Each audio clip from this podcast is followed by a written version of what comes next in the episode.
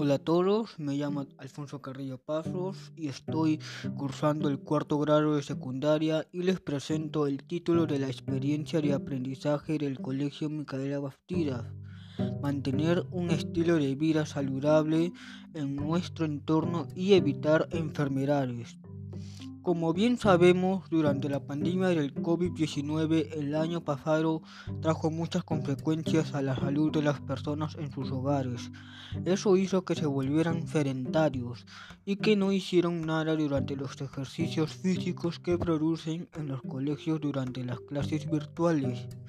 En las diferentes áreas de nuestro colegio hemos hecho actividades para evitar las enfermedades. En comunicación hemos elaborado una cartilla sobre el estilo de vida saludable y también como su valor nutricional de las frutas, verduras y alimentos andinos. En ciencia y tecnología hemos hecho un texto argumentativo sobre la quinoa y de su valor nutricional, ya que eso previene enfermedades como la anemia y también tiene vitaminas como hierro, calcio, zinc, magnesio, fósforo, etc. En desarrollo personal, serenía y cívica hemos hecho unas preguntas sobre la alimentación saludable y no saludable, además de un cuadro de acciones y aptitudes personales. Y luego hemos hecho unas preguntas en donde tienes que explicar cuáles son los beneficios nutricionales de los alimentos que consumimos. En ciencias sociales hemos hecho unas preguntas además de un cuadro comparativo en donde teníamos que identificar qué alimentos debemos consumir. Luego hemos tenido que explicar qué alimentos podemos consumir y qué es lo que no debemos consumir. Después teníamos que identificar qué alimentos pueden combatir contra las enfermedades y al final teníamos que identificar una lista de recomendaciones para mantener un estilo de vida saludable en nuestro entorno.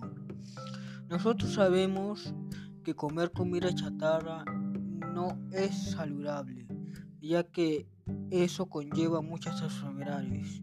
Les voy a contar una historia en donde un niño de 12 años le habían diagnosticado diabetes tipo 2 aunque estaba dormido y con el pasar del tiempo esa enfermedad ha estado avanzando durante su proceso y hace como 7 meses los doctores dijeron que la diabetes la tengo despertada y lo que debo hacer de ahora en adelante es cuidarme y evitar comer comidas grasosas que contengan grasas saturadas. Y bien, esa es mi historia, tener que lidiar con esta enfermedad que es muy difícil ya que es hereditario por parte de mi abuela que falleció hace 8 años atrás. Y, y no la culpo ya que de ahora en adelante voy a superar esta enfermedad a como el lugar.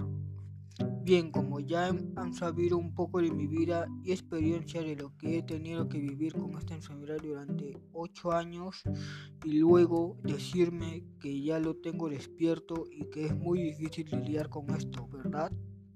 Bueno, yo aquí me despido y nos estaremos encontrando en una próxima vez. Cuídense mucho. Recuerden mantenerte saludable y evitar comer comidas chatarras, además de evitar enfermedades.